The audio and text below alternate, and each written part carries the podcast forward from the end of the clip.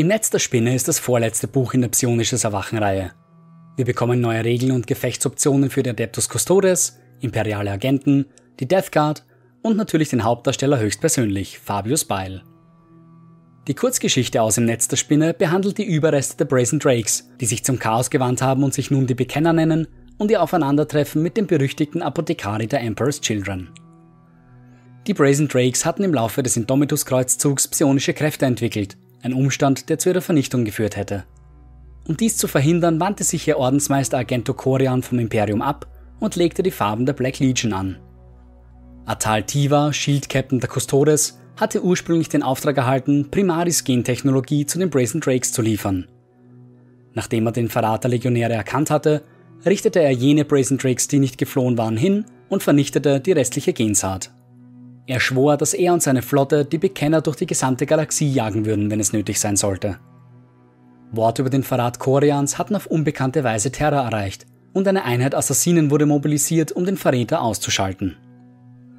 Zufall wollte es, dass sich Fabius Beil und Korean, der sich nun der Leuchter nannte, auf den Weiten des Tors von Cadia trafen. Korean erkannte die Vorteile einer Zusammenarbeit.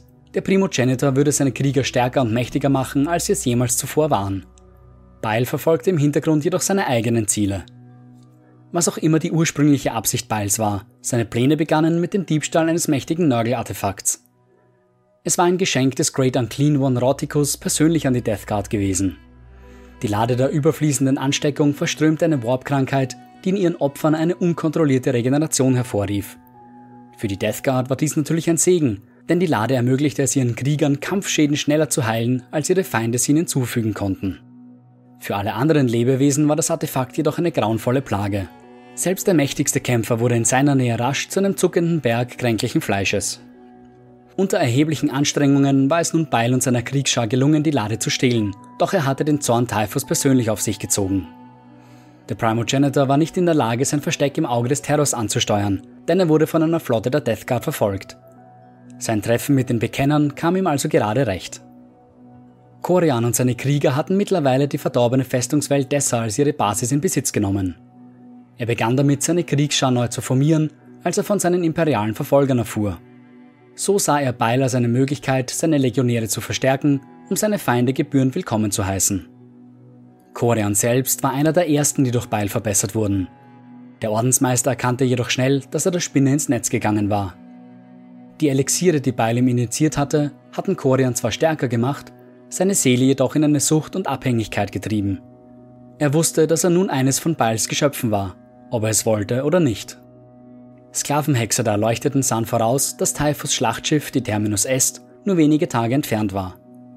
Mit ihm war eine ganze Flotte Seuchenschiffe unterwegs, um die Lade der überfließenden Ansteckungen zurückzuholen. Korian hatte nicht vor, auf Typhus Ankunft zu warten, sondern entschied sich für einen Präventivschlag. Der Planet Limaxis war der einzig geeignete Planet zwischen ihnen und der Seuchenflotte, also wurde er als Schlachtfeld auserkoren. Beil und Korian mobilisierten ihre Truppen und machten sich gemeinsam mit den ersten grotesk veränderten Bekennern auf den Weg nach Limaxis. Typhus hielt währenddessen Ausschau nach Anzeichen Beils. Er fand sie in Form des Kriegsschiffes Schurke, das Beil wenige Wochen zuvor zur Flucht verholfen hatte. Es lag in niedrigem Orbit über einen nahen Planeten, die Warp-Triebwerke tot und der Rumpf mit Einschusslöchern übersät. Typhus vermutete eine Falle und ließ das Feuer auf das Schiff eröffnen. Die Schurke begann zu trudeln und schmetterte auf die Planetenoberfläche. Der Reisende war wenig besorgt über die Lade, sie war von Nörgel persönlich gesegnet und würde keinen Schaden durch den Aufprall erleiden. Die Schiffe der Seuchenflotte schwenkten in den Orbit ein und eine Invasionsstreitmacht begab sich auf die Planetenoberfläche, um das Artefakt zu bergen. Als sie das zerstörte Wrack erreichten, war Typhus außer sich vor Wut, als er nicht mehr als einen Haufen halbtoter Sklavenklone und eine enorme Bombe vorfand. Die Explosion rollte über die Death Guard hinweg und ließ brennende Wrackteile auf sie herniederregnen. Noch bevor der Hall verstarb, füllten sich die Vox-Kanäle mit den Hilferufen der im Orbit stationierten Schiffen.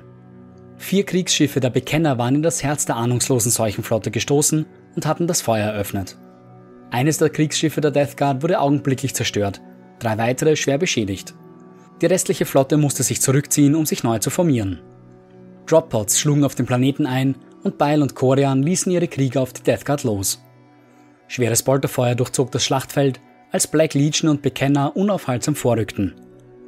Unter ihnen war auch Korian, der, umgeben von einer wilden psionischen Corona, Strahlen aus tobender Warp-Energie aus seinen Augen schoss. Die verbliebene Death Guard zog sich zum Wrack der Schurke zurück, um sich dort einzugraben. Ein schreckliches, dröhnendes Summen erfüllte die Luft, als Typhus mit seinen Blightlords aus dem Wrack hervortrat. Er war verwundet, aber mehr als bereit weiterzukämpfen. Er kontaktierte seine Flotte und erfuhr, dass es ihnen gelungen war, die Schiffe der Bekenner zurückzutreiben. Sie formten eine Blockade um den Planeten und ließen gezielte Bombardements auf ihren Feind niederregnen. Wellen von Poxwalkern landeten auf dem Planeten und rückten auf die Bekenner zu. Doch die Schlacht auf Limaxis war nie als ein Kampf auf Leben und Tod gedacht gewesen, und Beil hatte vorgesorgt. Er zog sich gemeinsam mit Korian und einigen verbesserten Bekennern in einen verborgenen Hangar zurück. Dort wartete ein uralter Stormbird der Emperor's Children auf sie und schlussendlich konnten sie der Death Guard entkommen. Die Bekenner sahen diese Auseinandersetzung als Erfolg. In ihren Augen war es ihnen gelungen, Typhus zu überlisten. Sie hatten gesehen, wie die vom Beil verbesserten Krieger gekämpft hatten, und so gab es mehr willige Testsubjekte als je zuvor. Agento Korian war jedoch alles andere als erfreut. Ihm war bewusst, dass seine Autorität von Tag zu Tag mehr untergraben wurde. Doch da Beils Elixiere immer noch durch seinen Körper flossen, war er nicht in der Lage, etwas dagegen zu unternehmen. Der Ordensmeister erfuhr, dass seine imperialen Verfolger nur noch eine Handvoll Warpsprünge entfernt waren.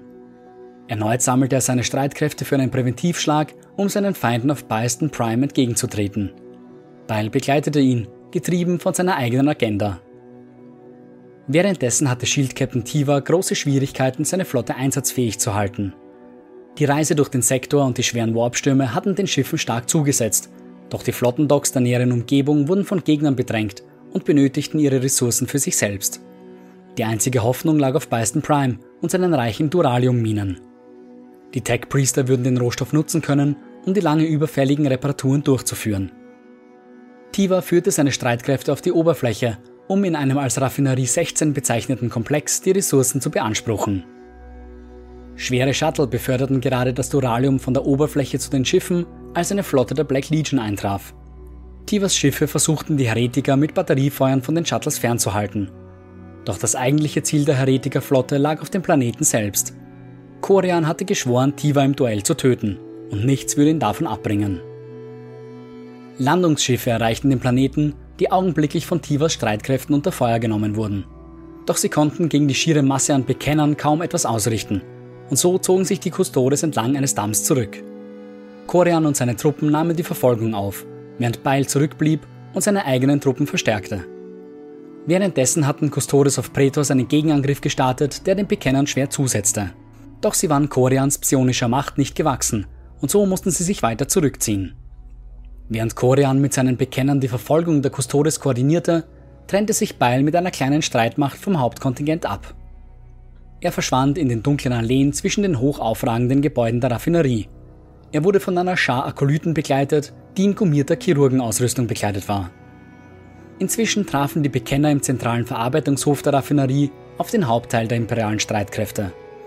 Dreadnoughts und Landraider waren zur Verstärkung der Custodes eingetroffen und wäre Korian bei klarem Verstand gewesen, hätte er einen Angriff überdacht.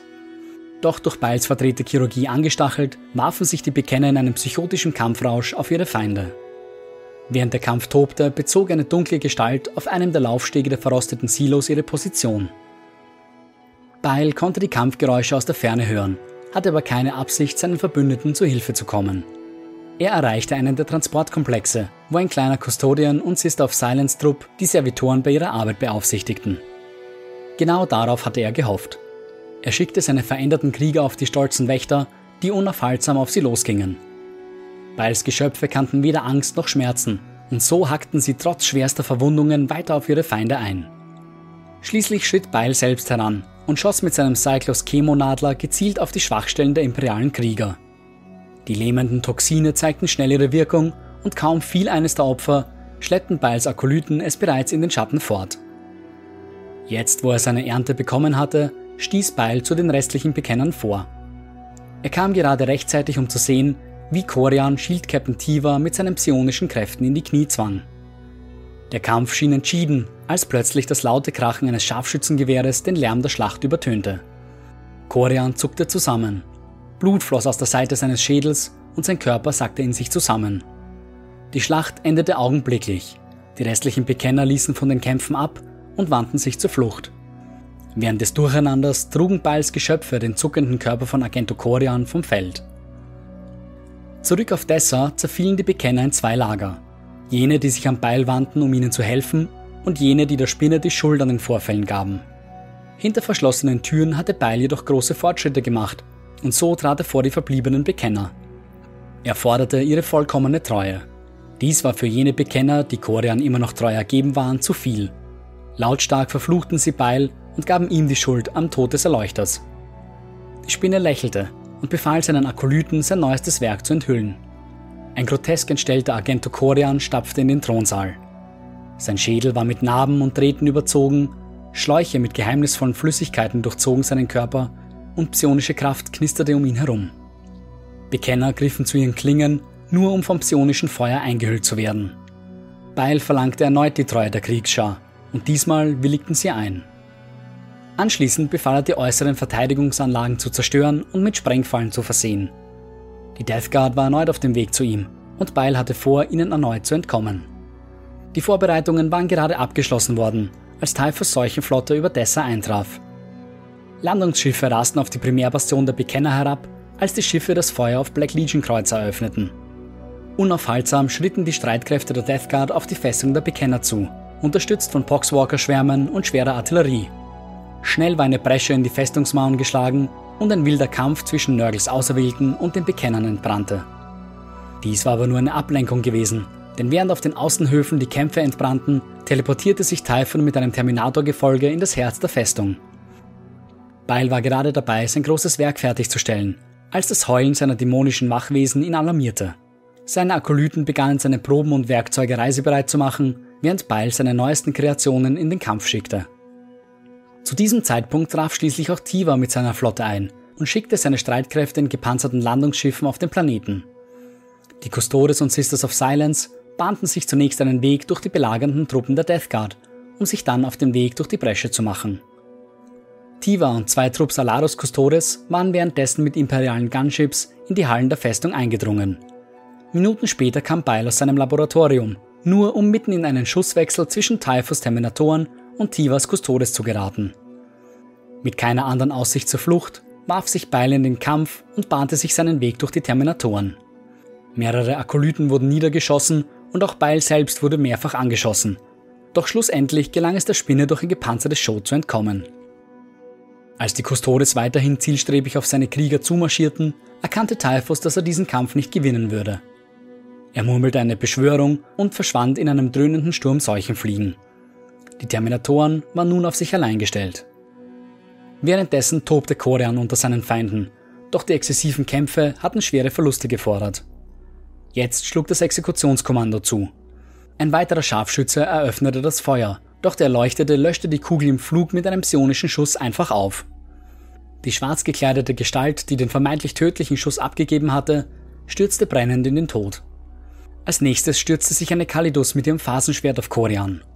Sie trieb ihre Klinge tief in die Brust des Hexers, bevor er sie mit einem psionischen Puls zur Seite stieß. Ein maskierter Eversor-Assassine stürzte auf den Erleuchter zu und verwundete ihn mit seinen hypothermischen Krallen. Das Fleisch Koreans schwärzte sich durch das Gift doch noch hatte er genug Kraft, um seinen Angreifer zu packen und ihm das Genick zu brechen. Doch für den Erleuchter war es bereits zu spät. Die Gifte zersetzten seinen Körper, bis er schließlich in einer gewaltigen Explosion zerrissen wurde. Der zerfetzte Körper Koreans zuckte ein letztes Mal. Die verbliebenen Bekenner waren aufgerieben und keine echte Gefahr mehr.